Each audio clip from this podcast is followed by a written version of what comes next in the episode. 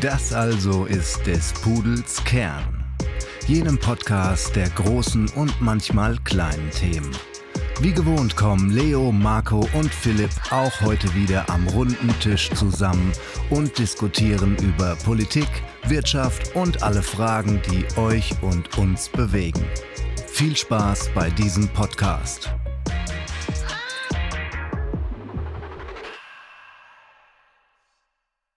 Hallo und herzlich willkommen zu unserer heutigen Episode. Ähm, und ich kann euch nur empfehlen, alle Fenster und Türen zu schließen, schon mal die Jalousien herunterzulassen und euch bereit zu machen, denn heute geht es in das Reich der Geheimnisse, die Geheimnisse der Politik und wie viel Geheimes eigentlich gut ist für unseren modernen Staat. Mein Name ist Philipp, ich begrüße euch wie immer aus Stuttgart. Ja, und einen schönen Abend auch meinerseits aus dem, Gra aus dem wunderschönen Graz in der Steiermark. Jawohl, ein Hallo in die Runde und wie gewohnt ein Buona Sera von mir. Ja, und zu Beginn dieses Podcasts machen wir dort weiter, wo wir letztes Mal aufgehört haben. Und zwar bei Monarchien, falls du die Episode verpasst hast. Dafür gehen wir nach Frankfurt ins Jahr 1376. Dort musste zu der Zeit ein neuer Kaiser des Heiligen Römischen Reichs gewählt werden. Korrekt, gewählt, denn das Heilige Römische Reich hat eine sogenannte Wahlmonarchie. Das heißt, es gibt eine Gruppe von Menschen, die sogenannten Kurfürsten, die in einem Konklave, also in einem geheimen Treffen, äh, sozusagen den nächsten Monarchen bzw. Kaiser bestimmen. Dies fand kurioserweise in einem Gottesdienst statt, den sie dann gemeinsam verlassen haben, sich sozusagen in ein Gemach zurückgezogen haben, dort mit einem Notar gemeinsam einen Mehrheitsentscheid durchgeführt haben unter Ausschluss der Öffentlichkeit. Und wenn sie fertig sind, wird der Gottesdienst abgeschlossen, es gibt ein schönes Tedeum und der neue Kaiser wird ernannt. Im Jahr 1376, wo das zum ersten Mal wirklich standardisiert durchgeführt wurde, wurde Wenzel aus dem Hause Luxemburg gewählt. Sein wunderschöner Spitzname war der Faule. Allerdings, wenn wir von Geheimnissen sprechen oder von Politik im Geheimen, denken wir meistens nicht wirklich an Wahlen, sondern eher an Außenpolitik. Und besonders beliebt war eine solche Form der Außenpolitik vor allem ab der zweiten Hälfte des 19. Jahrhunderts. Ein Beispiel dafür, das nicht immer genannt wird, aber eine große Relevanz hat in Wahrheit, ist der sogenannte Rückversicherungsvertrag zwischen Russland und dem Deutschen Reich im Jahr 1887. Das war ein dreijähriges Geheimabkommen im Grunde, das äh, Neutralität im Kriegsfall sichergestellt hat. Mit einer gewissen Ausnahme, also Fall eines Angriffskrieges gegen den direkten Bündnispartner von jedem Reich, das war Frankreich bzw. Österreich-Ungarn. Und das Deutsche Reich hat das damals dann nicht verlängert nach drei Jahren, was sich auch als strategisches Problem herausstellen sollte, denn es führte dazu, wovor Bismarck selber gewarnt hat, und zwar zu einer Zwei-Fronten-Situation im Ersten Weltkrieg. Allerdings wurden nach dem Ersten Weltkrieg solche Geheimnisse und solche geheimen Verträge zunehmend unpopulär. Das ist mit zwei Events verbunden.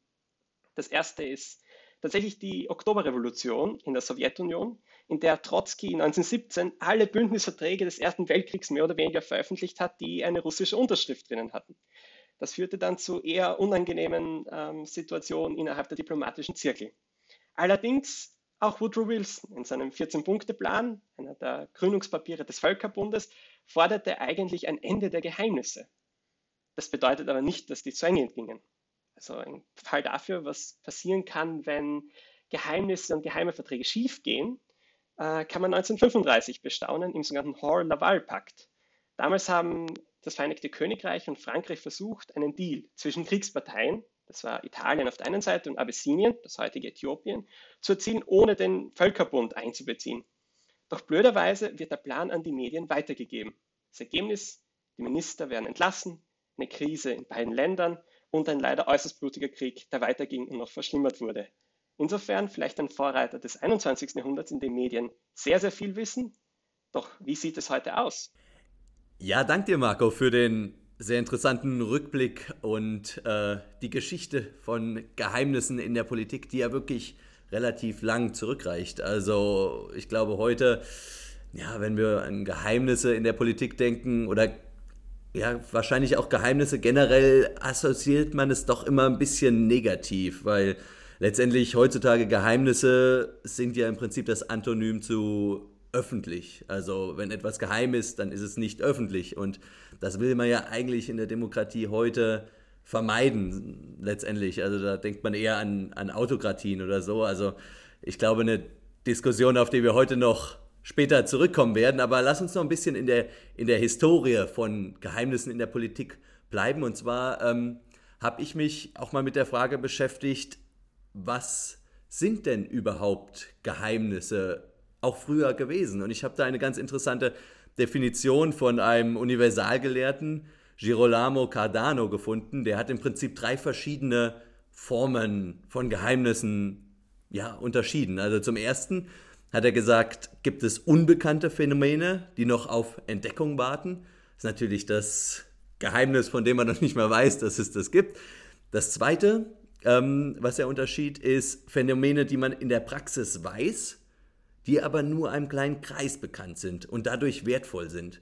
Und das sind viele von den Geheimnissen, die wir heute wahrscheinlich beschreiben werden in der Politik, wo Geheimnis mit Macht auch gleichgesetzt werden kann, beziehungsweise wenn du eben zu diesem elitären Zirkel gehörst, dann kannst du dieses Wissen erlangen. Das als zweiten Punkt. Und als dritten Punkt hat er alltägliche Phänomene genannt, wo die Ursache, die physikalische Ursache einfach unbekannt ist. Also zum Beispiel den Magnetismus in der Zeit. Also die drei, ja, die drei Einteilungen, sage ich mal, zeigen schon mal in eine relativ interessante Richtung, weil mit Geheimnissen wurde sich immer schon beschäftigt. Die haben die Menschen immer schon fasziniert. Und was ich wirklich auch, auch spannend fand äh, in Vorbereitung jetzt auf die, auf die Sendung heute, ähm, es gab früher regelrechte Geheimprofessoren an Universitäten. Was haben die gemacht? Die haben ja so arkanes Wissen unterrichtet. Natürlich Alchemie oder so als die klassischen Felder, aber auch Wissen, was vielleicht vom Staat nicht unbedingt ja, gestreut werden sollte. Also Wissen über Technologien, über Katapulte, wie auch immer. Also es war wirklich eine Jobbezeichnung im, im Mittelalter teilweise. Äh, Geheimprofessor fand ich auf jeden Fall sehr interessant. Gibt es aber auch heute noch in nationalen Instituten, zum Beispiel in der Atomforschung. Genau, und es gibt ja immer auch noch den Geheimrat, oder den gab es zumindest lange, der, äh, ich glaube, Kurfürsten war es damals, beraten hat in einem relativ elitären Kreis, also wahrscheinlich eher so ein Typ 2 Geheimnis, Leo, was du da gerade mhm, klassifiziert mhm. hast. Mir fehlt aber eigentlich, und das ist auch ein bisschen das Absurde an der Diskussion, mir fehlt ein wesentlicher vierter ähm, Meilenstein der Geheimnisse, nämlich der die Demokratie konstituierende Meilenstein des Geheimnisses, das Geheimnis der Wahl. Also ich meine, wir reden heute über Geheimnisse und, und Wahlen, aber äh, Geheimnisse und Wahlen, Geheimnisse und Demokratien. Aber eigentlich funktioniert unsere moderne Demokratie nur, weil wir bewusst Geheimnisse erzeugen. Und dieses Geheimnis ist das Wahlgeheimnis. Nämlich jeder von uns kann das wählen, was er gerade will, und keiner darf es wissen. Also, obwohl die Geheimnisse in der heutigen Zeit natürlich einen relativ schlechten Ruf haben durch verschiedensten Skandale in der Vergangenheit, wir dürfen nicht vergessen, alle Demokratien dieser Welt äh, teilen ein großes Geheimnis und das ist das Wahlgeheimnis. Ja, ein spannender Punkt. Und da will ich an der Stelle auch eine Sache ergänzen und zwar eine, ja, ich glaube, Marco, du bist der Experte, aber wahrscheinlich die älteste Wahl überhaupt, wenn man jetzt von äh, den attischen äh, Demokratien in Griechenland absieht, äh, die Papstwahl, die Konklave. Und das ist ja wirklich das, das ultimative Beispiel für Wahlgeheimnis.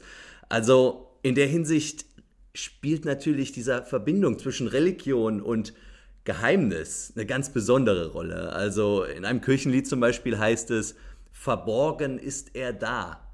Also letztendlich dieses Geheimnis als Zeichen zur Nähe zu Gott, das spielt eine, oder zumindest hat im Mittelalter eine ganz bedeutende Rolle gespielt. Und ich habe es eben schon mal angesprochen, diese Konklave.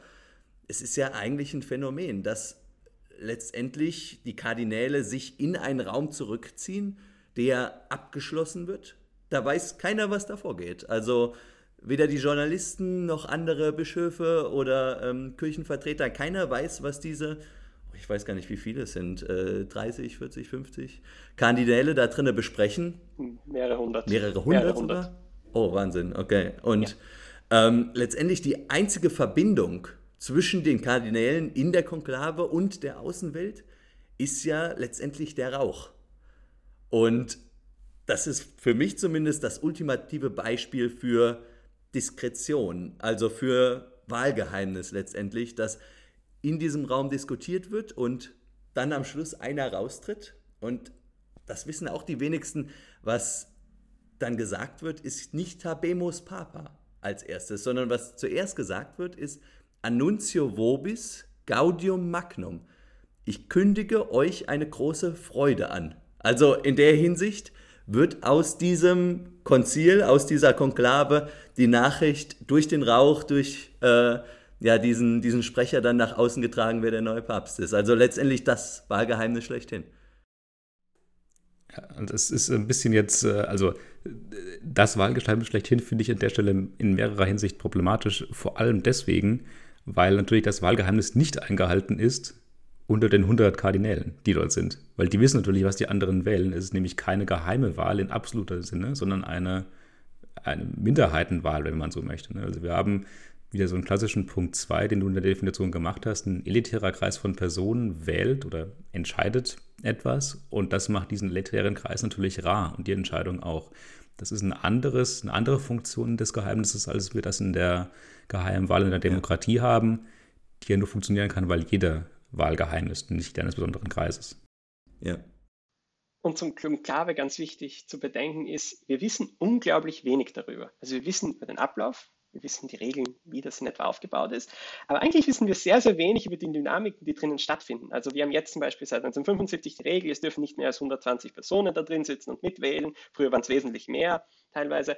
Also wir reden hier wirklich äh, von einem Prozess, aber wirklich die Dynamiken, wie das stattfindet. Also im Gegensatz, ich gehe in die Wahlkabine, kreuze irgendetwas an oder auch nicht und schließe den Zettel und werfe ihn irgendwo ein.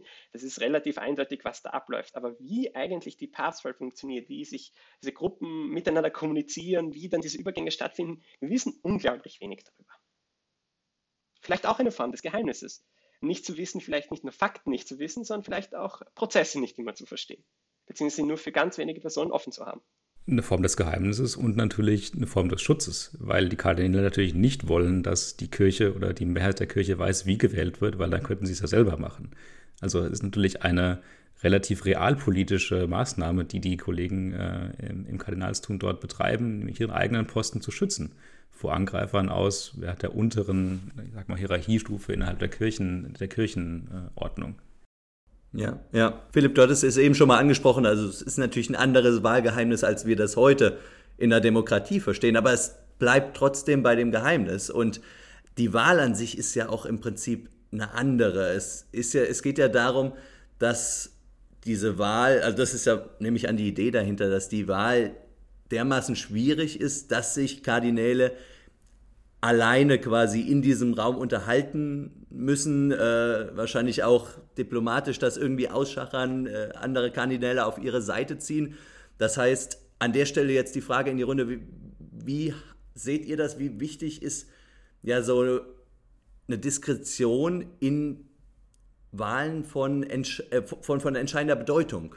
Zum Beispiel Wahlen, wo oder auch Entscheidungen, wo es einfach schwierig ist, einen Konsens zu finden. Da äh, zielt ja letztendlich diese Konklave, Konklave darauf ab, dass man Leute irgendwie in einen Raum steckt, eine Entscheidung zu fällen, für die es wahrscheinlich keine Mehrheit gibt, aber die erst rauskommen dürfen in dem Moment, wo sie sich irgendwie zusammenraufen und eine Entscheidung treffen. In, in diesem Fall zum Beispiel, inwieweit ist es da fair zu sagen, okay, man sollte vielleicht eher ja, so eine Diskretion irgendwie bewahren und die Leute in diesem Raum abstimmen und diskutieren lassen? Ohne dass die Öffentlichkeit das mitbekommt. Die Idee der Diskretion ist ja ursprünglich ganz umgekehrt. Also die Diskretion bzw. das Absperren war ja eigentlich eine Bestrafungsmaßnahme. Und zwar hat sich die Bevölkerung viele Jahrhunderte zuvor darüber aufgeregt, dass die Papstwahl so lange dauert. Sie dauerte nämlich teilweise wirklich über Monate hinweg und hat überhaupt nicht funktioniert. Und darum gab es eigentlich die Entscheidung, die Mitglieder bzw. die, Wähler sozusagen festzuhalten in diesem Konklave, die, die äh, Tür zuzumauern und die dann entscheiden zu lassen, dass sie endlich fertig werden und sie unter Druck zu setzen. Insofern, die Papstwahl vielleicht im Gegensatz zu anderen Entscheidungsprozessen wird da förmlich als Bestrafung wahrgenommen. Einmal etwas mehr zu wissen, ist nicht nur immer hilfreich im Leben. Ja, aber ich, ich kann da auch noch nicht ganz mitgehen im Sinne der Papstwahl als diskret, der Diskretheit wegen. Also, wenn man wollen würde, könnte man den Papst wie in England den, Prime, äh, in England den Parteivorsitzenden auch von der, den Mitgliedern der Kirche wählen lassen. Das will man natürlich nicht, weil das Geheime dem Papst und dem Amt des Papstes eine besondere Rolle zuspricht. Weil ohne die Geheimniskrämerei, die es in der Konklave gibt, äh, die quasi göttliche Befugenheit des Papstes auf Erden, seine Vertretungen hier zu haben, funktioniert das ganze Konstrukt Kirche natürlich nicht mehr. Also ich glaube, es ist weniger ein, eine Wahl gewesen, die geheime Wahl äh, in der Konklave zu machen, damit man ähm, diskret und unabhängige Entscheidungen treffen konnte, weil, wie Marco es geschildert hat, diese Konflikte, diese innerpolitischen Konflikte in den Kardinälstümern gibt es ja immer noch, sondern eher eine Machterhaltsmaßnahme, ähm, die dadurch gefährdet, oder die Macht, die dadurch gefährdet ist, dass wir quasi durch die Verbreiterung der Wählerschaft auch keine wirkliche Steuerung der, ja, des, des, des Papstes mehr erreichen können.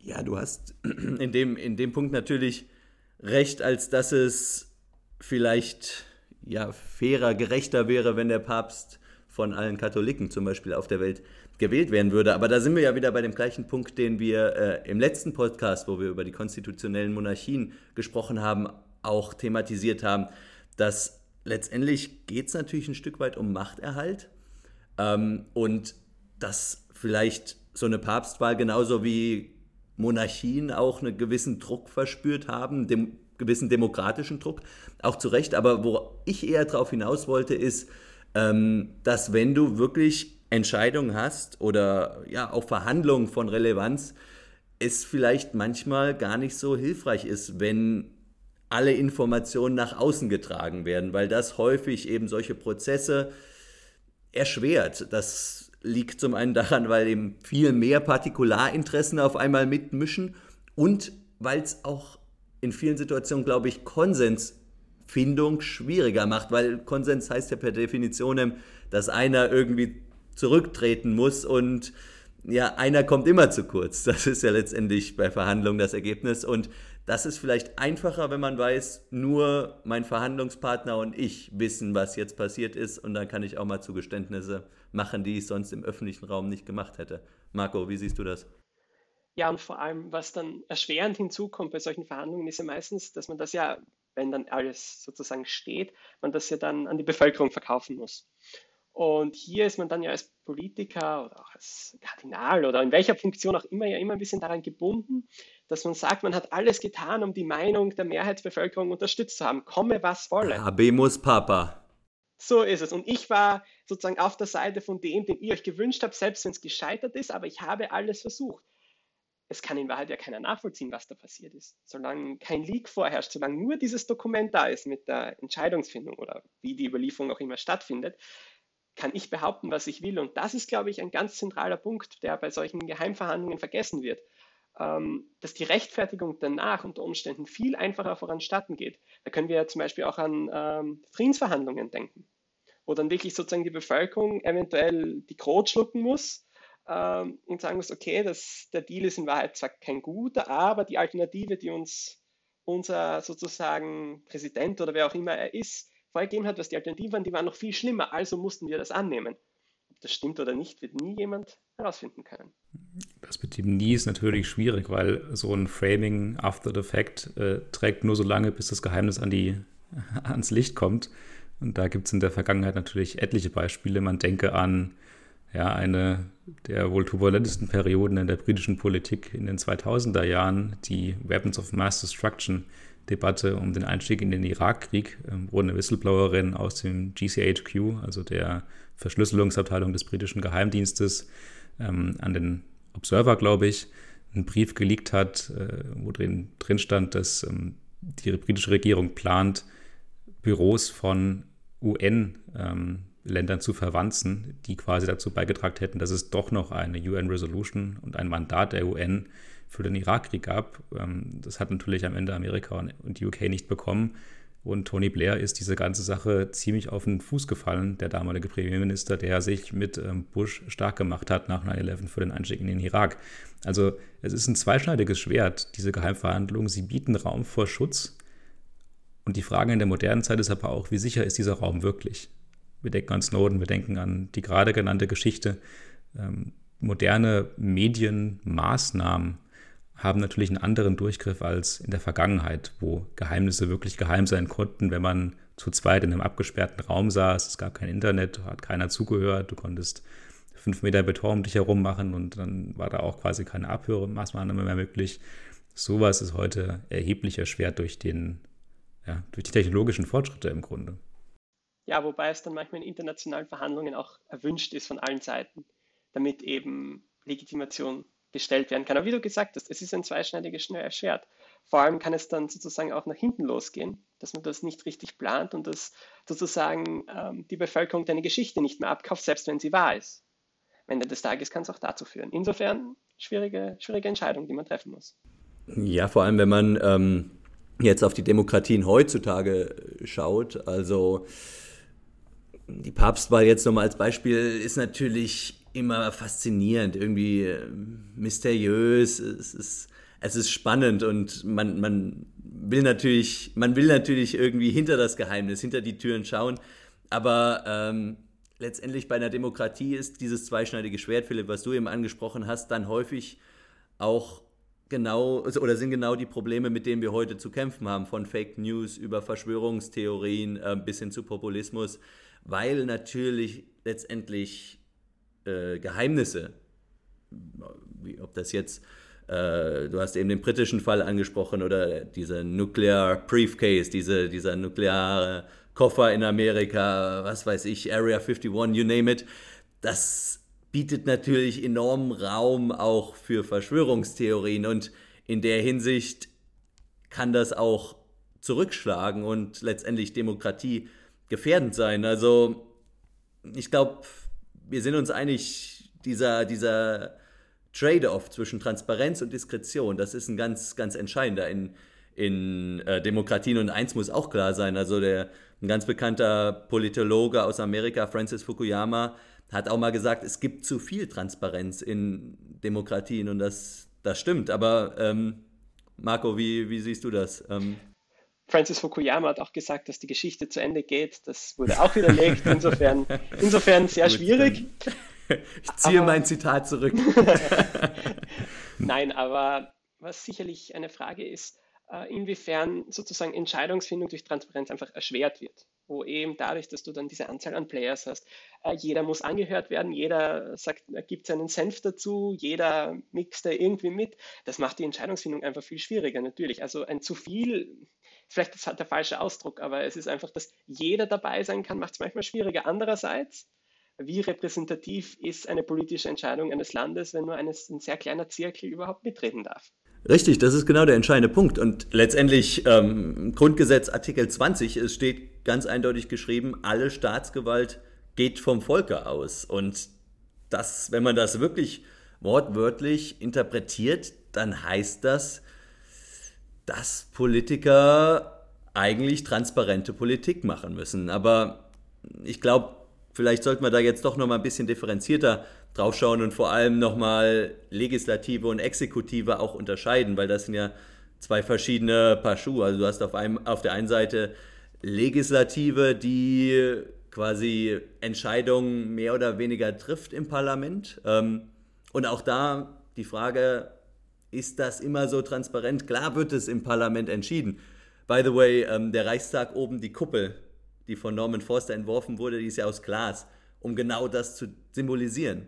Die Transparenz. Dadurch, dass das Licht da einströmt und jeder das, ja, das, die Parlamentssitzung von der Kuppel aus sogar sehen kann, ist genau diese Transparenz äh, simuliert, die du in der Legislative ha haben solltest, auch die ist natürlich in der Praxis nicht immer umgesetzt, weil, wenn wir ehrlich sind, die Entscheidungen, die am Parlament getroffen werden, die werden vorher in den Ausschüssen schon ausgeklüngelt. Also da sitzen ja die Parteienvertreter und die wissen ganz genau, wie sie ja, entweder die Koalition oder auch Oppositionsparteien für eine Konsensfindung gewinnen können. Und am Schluss, was abgestimmt wird, ist im Prinzip eine schon vorher entschiedene vorher entschiedenes Gesetz. Also auch da müssen wir vorsichtig sein. Ich habe die Legislative angesprochen und die Exekutive auf der anderen Seite. Das ist vielleicht dann doch eher der Raum, wo man, also Exekutive heißt zum Beispiel Bundeskanzler, Bundeskanzleramt, ähm, das ist vielleicht doch eher der Raum, wo man ein bisschen mehr Intransparenz bzw. Diskretion bräuchte und vor allem, oder wo es manchmal sinnvoll ist, im Dienste der Strategie quasi die Transparenz einzuschränken. Lass mich noch einen, einen Satz zu dem, das stimmt, auf Francis Fukuyamas Aussage und auch dem, was du gerade erläutert hast, zu Legislative sagen. Die spannende Frage ist, was heißt denn eine geheime Absprache heute? Eine geheime Absprache heute heißt, dass eine begrenzte Anzahl von Menschen zusammenkommen irgendwo und dort unter Ausschuss der Öffentlichkeit tagen, diskutieren, wie auch immer. Ist dadurch diese Beratung aber unbeeinflusst oder gar neutral und transparent? Ist sie natürlich nicht, weil die Kollegen, die dort debattieren und beraten, werden gebrieft von wem auch immer, Beratern, Lobbyisten, dem ganzen Sammelsorium an politischer Beeinflussung, die wir so im Repertoire haben. Und das Einzige, was man macht durch diese geheimen Ausschüsse zum Beispiel ähm, oder Ausschüsse unter Ausschluss der Öffentlichkeit, ist, dass diese Transparenz über welche Vorschläge werden eigentlich diskutiert, der Öffentlichkeit äh, genommen wird. Also die Beeinflussung ist trotzdem da, nur weiß es die Öffentlichkeit nicht. Und dass es dann natürlich einfacher ist, auf den gleichen Nenner zu kommen, ist logisch, weil es kann ja keinen kein Aufschrei geben in den Medien oder in, in der Öffentlichkeit.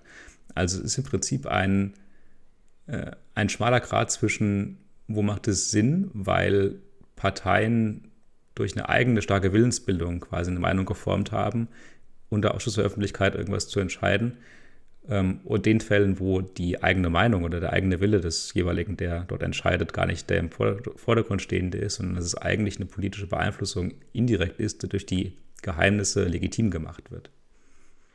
Vor allem ist das ja auch das, was ja vielen EU-Institutionen zu Recht oder zu Unrecht, das ist eine ganz andere Frage, nachgesagt wird. Dass hier sozusagen Menschen zusammensitzen, etwas entscheiden, zum Beispiel in den Ministerräten, und das dann sozusagen nach außen gebracht wird. Aber wie es dazu kam, woher das kommt, im Grunde, viele Personen der Bevölkerung wissen nicht Bescheid oder haben das Gefühl, dass das sozusagen aus einem geheimen, äh, sozusagen ein geheimes ein Resultat geheimer Politik ist, wenn man so will.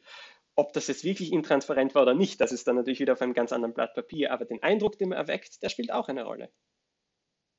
Ja, und da könnte man schon überlegen, ist das nicht vielleicht sogar schlecht für die Demokratie, weil dann stürzen sich eben Medien auf irgendwelche Gerüchte, die sich auf diesen Ausschüssen anbahnen. Wenn man ein Protokoll hätte, das einfach mitläuft und dokumentiert, was dort, oder ein Mitschnitt, Video, was auch immer, irgendwelche Daten, die quasi das belegen, was dort diskutiert wird, dann könnte man ähm, vielleicht auch mit den Medien öffn, öffn, offener und transparenter diskutieren über das, was man dort eigentlich gesagt hat. Ja, ich, um nochmal das Beispiel aufzugreifen mit äh, der EU-Politik äh, bzw. der EU-Kommission, das äh, beste Beispiel in der Hinsicht war ja die äh, letzte Wahl zum EU-Kommissionspräsidenten. Ähm, da war ja letztendlich Manfred Weber, der ähm, äh, EVP-Spitzenkandidat. Ähm, gegen wen ist er angetreten? Ich glaube Timmermans äh, aus den Niederlanden von den ja, Sozialdemokraten ähm, beziehungsweise der Europäischen Sozialdemokratie, Vereinigung von der Partei. Ähm, und letztendlich hat Manfred Weber das Rennen gemacht, nur dass dann am Schluss der Europäische Rat, also letztendlich die Präsidenten, Bundeskanzler von den ganzen Mitgliedstaaten entschieden haben, aber auch wenn der jetzt gewählt wurde, ist das natürlich nur ein Vorschlag. Wir setzen lieber von der Leyen ein. Das ist das beste Beispiel für genau diese Hinterzimmerpolitik, die man ja nicht unbedingt gut finden muss als Weber, äh, Wähler, als, als Weber, Weber auch nicht. Auch nicht. Weber hat sich auch nicht gut gefunden. Aber die letztendlich vielleicht sogar einfach effektiver war, weil sie ein besseres Ergebnis in dem Fall ähm, ja, produziert hat. Aus dem hat Grund, also ich habe mir nur, ich kann mich nur an die Umfrageergebnisse und an die Unterstützung von Manfred Weber in der Bevölkerung erinnern, die war nicht so dolle. Und ähm, ich weiß auch, dass ich eine äh, Survey, eine Umfrage gelesen habe, wo die Hälfte der Leute überhaupt nicht wusste, wer er überhaupt ist. Also von daher würde ich in dem Fall schon sagen, ist Ursula von der Leyen die bessere Wahl gewesen. Aber das kann ja jeder für sich selbst behaupten oder entscheiden. Aber der entscheidende, springende Punkt ist, in manchen Situationen ist es dann vielleicht auch einfach besser, wenn du eine Entscheidung treffen kannst, im Hinterzimmer, wo alle dann wirklich dahinter stehen. Und das ist unter Umständen vielleicht mehr wert, als eine Entscheidung zu treffen, die eben öffentlich ähm, und transparent diskutiert wird. das ist halt in einem Wahlprozedere sehr problematisch, vor allem weil es hier ja dann doch am Ende des Tages ja auch eine partiell eine Persönlichkeitswahl war. Und wenn ich mir vorstelle, wir hätten jetzt Präsidentenwahl in Österreich, im Gegensatz zu Deutschland haben wir ein wirkliches Personenwahlrecht, also wir wählen eine Person aus, jede der Bevölkerung, in ein bis zwei Wahldurchgängen. Manchmal passieren noch drei, aber das hat andere Gründe. Ähm, trotzdem, wenn wir jetzt dann sozusagen wir mehrheitlich Kandidat A wählen und plötzlich Kandidat B dann aus dem Nichts heraus Präsident wird, weil äh, unser Nationalrat das entschieden hätte, das wäre Wahnsinn. Insofern, ähm, ob etwas besser ist, beliebter ist, alles schön und gut, aber Regeln sind da, um auch durchgesetzt zu werden. Und das Problem ist, dass es keine Heuristik gibt für das, was es besser ist oder nicht. Also ja. wir können nicht quasi sagen, ein Geheimnis ist dann gerechtfertigt, wenn das, das Outcome des Geheimnisses ein gutes ist. Weil es kann auch genauso gut ein schlechtes sein und man das Outcome nicht vorhersagen kann. Also es könnte auch sein, dass Ursula von der Leyen eine absolute Katastrophe als EU-Präsidentin ist und Manfred Weber die viel bessere Wahl gewesen wäre. Wer, wer, wer kann uns das heute beweisen? Also ja, schwieriges Thema. Ja, ich denke, was da eben im Hintergrund immer steht, ist so ein bisschen die Frage zwischen Effizienz und dieser Ergebnisoptimiertheit, dass man quasi äh, versucht, jeden Schritt transparent zu machen, jeden Schritt zu kommunizieren, oder ob man eben einfach sagt, man ähm, ja, hat einen klaren Wähler, Wählerauftrag, ja auch als Bundeskanzler, als französischer Präsident, sind ja nicht so, dass, dass die, die eben eine Kommissionspräsidentin dann letztendlich eingesetzt haben, dass die undemokratisch gewählt sind.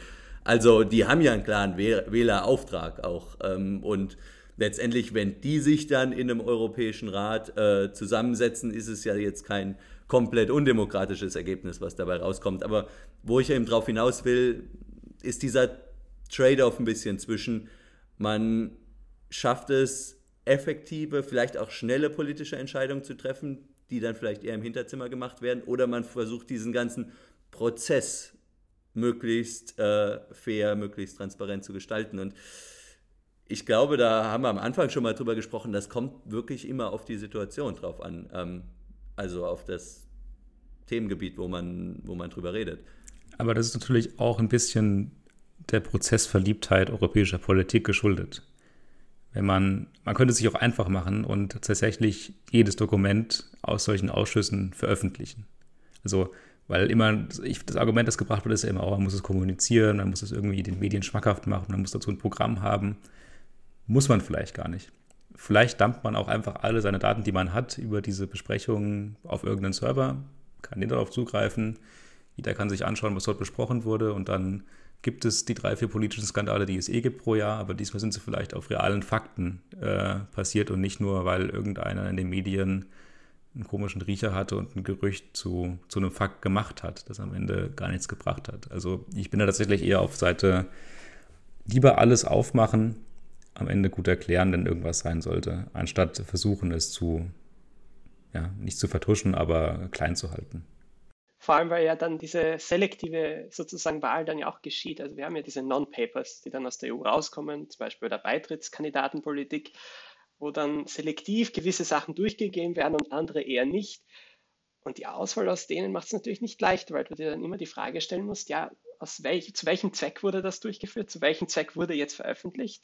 Das muss sich der Journalist bedenken, der dann damit zu tun hat. Das sollte auch der aufmerksame Leser tun. Das macht die Sache natürlich dann doch wesentlich schwieriger, wenn es der Moment ist, wo dann gewisse Sachen veröffentlicht werden und andere dann nicht, obwohl beide vielleicht gleich relevant wären oder auch nicht. Schwierig. Ja, ich denke, gerade jetzt bei so einer politischen Wahlentscheidung wie jetzt Kommissionspräsident, da ist es auch ja vielleicht ein bisschen einfacher zu sagen, man veröffentlicht das. Aber es gibt bestimmte Themenbereiche, wo du durch eine transparente Offenlegung auch einfach einen strategischen Nachteil hast. Also Außenpolitik, Marco, du hast eben den Rückversicherungsvertrag zum Beispiel angesprochen, aber ja, ganz klassisch auch einfach diese, diese großen strategischen, äh, ökonomischen äh, Ansätze von der Europäischen Union, die will man nicht ich hoffe mal, dass sie welche haben, lass uns eher sagen, die Ansätze von, von äh, den USA, die will man ja gar nicht offenlegen und äh, diese Außenpolitik irgendwie direkt kommunizieren. Also da hat man ja durchaus auch ein strategisches Interesse, dieses Wissen zurückzuhalten. Oder ein klassisches Beispiel, war auch, äh, waren die Verhandlungen über den Brexit.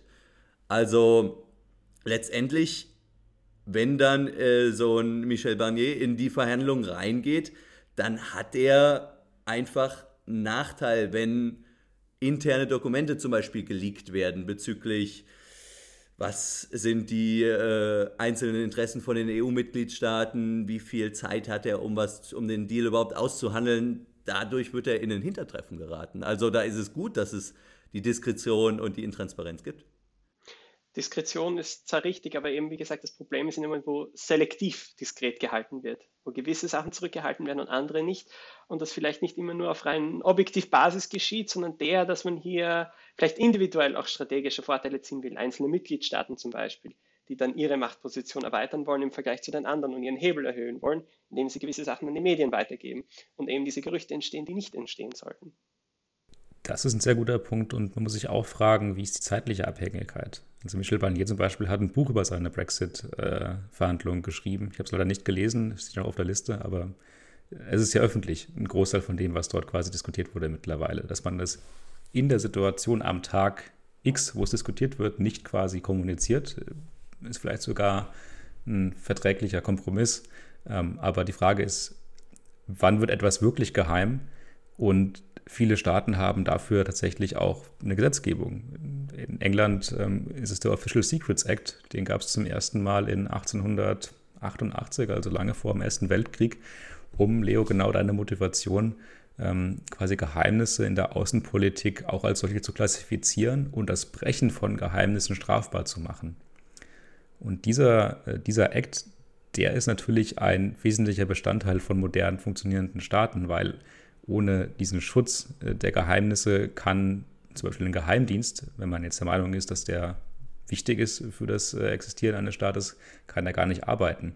Denn dieses Geheimnis schützt den Staat davor oder es erlaubt dem Staat vielmehr, illegale Aktivitäten durchzuführen. Also wenn ein Agent jetzt, ähm, ich glaube jetzt nicht, dass jetzt unbedingt diese James Bond-Darstellung hilfreich ist, dass da jemand durch die Gegend läuft und da und Leute erschießt, aber wenn ein Agent ähm, in einem fremden Land quasi illegal sich verhält, erlaubt der Official Secrets Act der Regierung zu leugnen, dass der überhaupt ein Agent war. Also durch diese ähm, ja, Geheimhaltung von verschiedenen Interessen gibt es äh, interessante außenpolitische Wirkeffekte, die es ohne einen solchen Act nicht geben würde. Aber äh, Philipp, ein, eine Frage jetzt von mir. Du, du kennst dich relativ gut aus mit der, mit der britischen Außenpolitik.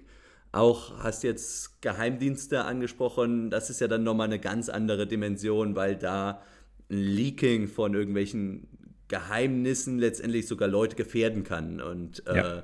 ja, nicht, nicht nur für den Staat an sich eine Gefahr darstellen, sondern auch für einzelne Personen. Also das ist dann nochmal eine ganz andere Stufe. Aber ähm, äh, um jetzt nochmal vielleicht äh, als letzten Punkt über die Geheimnisse in der Politik heute zu sprechen, beziehungsweise ähm, wir haben jetzt über bis ins Mittelalter, die, bis in die äh, Papstkonklave die Geheimnisse dokumentiert, aber inwieweit es die heute noch in der Form gibt, also wenn du jetzt, wie gesagt, ähm, den MI6 äh, oder James Bond, äh, diese klassischen Figuren anguckst, gibt es sowas überhaupt heutzutage, äh, post äh, Kalter Krieg überhaupt noch, oder ist das eher ein Relikt?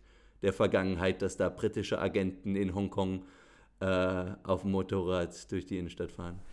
Ja, ich, also die Darstellung, die wir durch die Filme bekommen haben, zumindest in den Quellen, die ich mir jetzt angeschaut habe, ist natürlich nicht die der Realität. Das Leben als ähm, Agenten, das muss man ja aufpassen, wie das Wording ist, denn eigentlich sind Agenten, zumindest in England, in der Regel nicht angestellt. Äh, sondern das sind Intelligence Officers, die Agenten handeln. Also Agenten sind Leute wie du und ich, die quasi jetzt in einer anderen Regierung Geheimnisse unserer Regierung stecken könnten.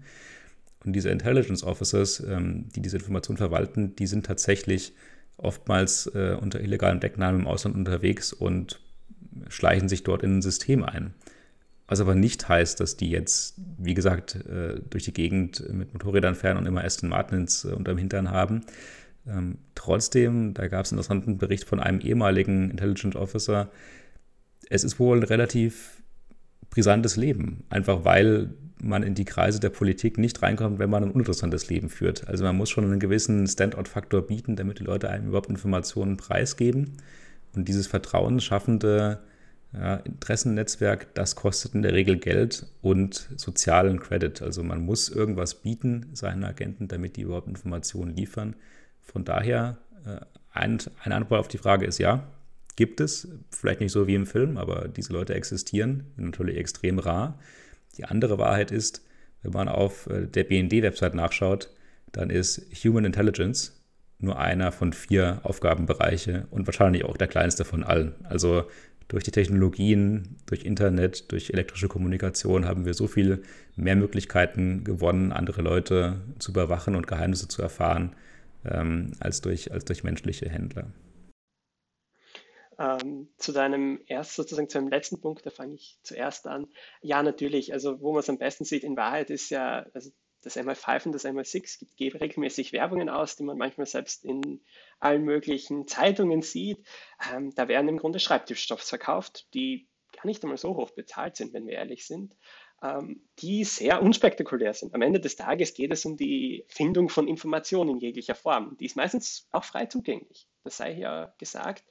Ähm, allerdings, aus, aus, historischer Sicht, das mit den Geheimagenten, tatsächlich gibt Studien dazu, die beobachtet haben, mit welcher Motivation Menschen sowas machen. Tatsächlich ideologisch sind die wenigsten veranlagt, dass sie sagen, sie machen das aus ideologischen Gründen. Meistens sind es entweder eher monetäre oder persönliche Kränkungen mit dem eigenen Staat.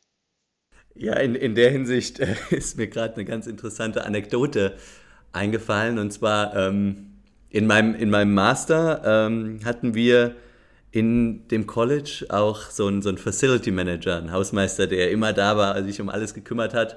Und ich habe mich super mit dem verstanden, haben ab und zu mal äh, ein Tee zusammengetrunken. und ähm, ich habe ihn dann irgendwann mal gefragt, wie lange arbeitest du denn hier eigentlich schon für das College? Hast du mal was anderes gemacht? Ja, ich äh, habe vorher im MI6 gearbeitet. Ich war, ich war Agent, hat er gemeint wie, wie du warst Agent. Nee, wirklich. Und ich, ich, ich weiß es bis heute nicht, ob es stimmt, aber er hat mir dann wirklich. Äh, oh, weiß ich gar nicht, ob ich das jetzt hier, erzählen Gleich sind sie vor deiner Tür. Ja, ja, ja. Hieß er. Ähm, hat mir dann wirklich ja, ein paar Geschichten erzählt, wie er dann im Einsatz in, in Ägypten unter anderem war. Also wie gesagt, ich weiß bis heute nicht, ob er mir da einen Bären aufgebunden hat, aber er hat wirklich eine halbe Stunde sehr glaubwürdig davon erzählt. Also in der Hinsicht, äh, man weiß es nicht, wie exklusiv der Club dann doch ist. Ähm, aber ja, eine Frage in der Hinsicht, Philipp, habe ich nochmal an dich. Und zwar, du hast eben den BND schon angeguckt, äh, angesprochen und die aufmerksamen James Bond-Fans, die werden festgestellt haben, wenn der James irgendwie mal in der Bar sitzt und sich mit anderen Agenten unterhält oder die trifft, das sind Amerikaner, das ist vielleicht mal ein russischer Agent oder auch eine Agentin dabei. Aber einen deutschen Agent, den habe ich in James Bond-Filmen, glaube ich, noch nie gesehen. Deswegen die Frage, Bösewichte, das, die gab es genug. Bösewichte, die kommen immer aus Deutschland. Aber deswegen die Frage, ist das letztendlich so ein bisschen angelsächsisches Phänomen, also USA und, und England? Oder gibt es diese, wie hattest du sie eben genannt, Human Intelligence? Ist das wirklich auch was, was in Deutschland auch zur Zeit des Kalten Krieges äh, relativ verbreitet war? Äh, mischen wir, also, oder mit anderen Worten, mischen wir da in diesem geheimen in diesen Geheimdiensten außenpolitisch überhaupt mit in der Hinsicht oder sind wir letztendlich komplett abhängig von UK oder US Intelligence? wenn ich das sage, möchte ich dich leider töten, aber ähm, nee, ich, ich, ich kann es nicht, nicht abschließend äh, beurteilen, die Frage. Ähm, wie gesagt, auf der BND-Website ist tatsächlich auch diese Human Intelligence-Stelle ausgeschrieben. Also Gesetz der großen Zahlen, wenigstens einen wird es geben, der quasi im Ausland rumturnt und äh, den Bond mimt. Ähm, interessanterweise aber vor dem Ersten Weltkrieg äh, war die, dieses ähm, ja, das, das Nachrichtenbeschaffen durch Human Intelligence gang und gäbe. Es gibt hier in Stuttgart eine relativ berühmte Bar, das Matahari. Und Matahari selbst, eine niederländische Burlesque-Tänzerin, äh, war Doppelagentin für Frankreich und Deutschland im Rahmen des Ersten Weltkriegs. Also wir haben eine Vergangenheit, was sowas angeht. Wie es heute aussieht, man hört wenig darüber. äh, könnte darauf hinweisen, dass unsere Arbeit sehr gut ist und wir alles im Geheimen tun als BND. Könnte aber auch bedeuten, dass es mhm. diese Arbeit nicht gibt, denn die meisten Skandale aus dem BND sind meistens von russischen Agenten, die den infiltrieren. Also ich glaube, letztes Jahr war es, dass ein Referatsleiter im BND tatsächlich angeklagt wurde, weil er Staatsgeheimnisse an den russischen Geheimdienst weitergegeben mhm. hat. Ähm, also diese Form der Spionage gibt es. Ich glaube tatsächlich persönlich, ohne jetzt das belegt zu haben irgendwo, es ist wahnsinnig aufwendig für wahnsinnig wenig Gegenwert. Wenn ich mir anschaue, wie, äh, wie moderne die NSA zum Beispiel agiert oder der BND sicherlich auch mit der ähm, Cyberintelligence, das ist um ein Vielfaches günstiger, als Agenten auszubilden, ein Netzwerk aufzubauen, Vertrauen zu schaffen, den irgendwo hinzuschicken, irgendwelche Informationen, die noch nicht mal verifiziert werden können, in den meisten Fällen rauszufinden. Also ich glaube einfach, dass diese Zeit der Human Intelligence, wie auch in James Bond Spectre, äh, da gibt es ja auch so einen kleinen Nebenplot, ähm, wo der MI6 quasi seine Agenten einstellen will.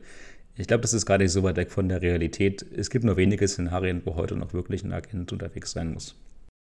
Innenpolitisch sieht es dann vielleicht doch anders aus, weil wofür Geheimdienste auch noch eingesetzt werden, ist äh, Terrorismusbekämpfung. Und hier braucht man dann innerhalb des Landes dann doch Menschen, die sozusagen da sind und beobachten und Informationen sammeln. Und da wird man wahrscheinlich digital nie alles abdecken können. Insofern, ob man im Ausland immer alles gut abdecken kann, ist das eine. Aber im Inland wird man definitiv nie ganz drum herum kommen, meiner Meinung nach. Ja, kommt darauf an, wie clever die äh, Verbrecher sind, hinter denen man gerade hinterher ist. Tja, und ob James Bond wirklich der Vergangenheit angehört und das Agententum in der Exekutive, nämlich in den Geheimdiensten, ähm, durch digitale Methoden geändert wird, das, äh, wie gesagt, werden wir nicht beantworten können in dieser Runde. Worüber wir aber wohl gesprochen haben, ist die legislative Funktion von Geheimnissen, nämlich dass das Geheimnis als solches erstmal konstituierend ist für die Demokratie in Form des Wahlgeheimnisses, aber auch gleichzeitig zu Interessenskonflikten führt, nämlich dann, wenn strategische Entscheidungen in Verhandlungen ausgemacht werden sollen. Hier ist die Frage, wie viel Transparenz ist zu viel Transparenz und wo liegt der Mehrwert? Ich habe persönlich eine Meinung dazu. Ich glaube, ihr könnt euch jetzt auch eure eigene bilden nach dieser Folge. Damit sage ich vielen Dank. Wir hören uns in der nächsten Woche wieder. Wir werden sprechen über den Fall der Credit Suisse, die sich vielleicht anbahnende Bankenkrise oder auch nicht, je nachdem, was passiert und was wir in Europa daraus für die Zukunft lernen können. Vielen Dank fürs Zuhören. Macht's gut. Des Pudels Kern, der Podcast.